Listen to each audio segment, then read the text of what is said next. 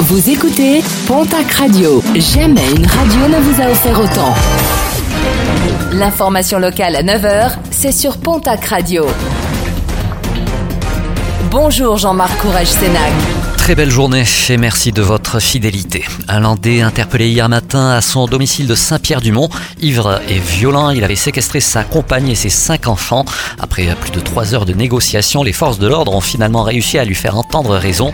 Un individu placé en garde à vue dans la foulée. Quant à sa famille, elle a été prise en charge par les secours. Les prix de l'essence se stabilisent mais restent toujours à un prix élevé. Dans la plupart des stations, la barre des 2 euros le litre a été dépassée. Conséquence directe, une affluence des automobilistes de l'autre côté de la frontière en Espagne où les carburants peuvent afficher des prix jusqu'à 30 centimes moins chers.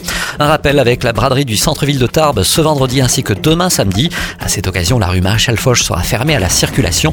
À Lourdes, les commerçants fêteront également la rentrée de 9h à 19h du côté du centre-ville. Dans le cadre du soutien aux compagnies professionnelles paloises, la ville de Pau lance un appel à projet pour la création de spectacles de théâtre ou de danse, suivi potentiellement d'une résidence artistique. Clôture de l'appel à projet le 15 octobre prochain. L'envoi des propositions et des documents se fait uniquement en ligne sur le 3 www.po.fr.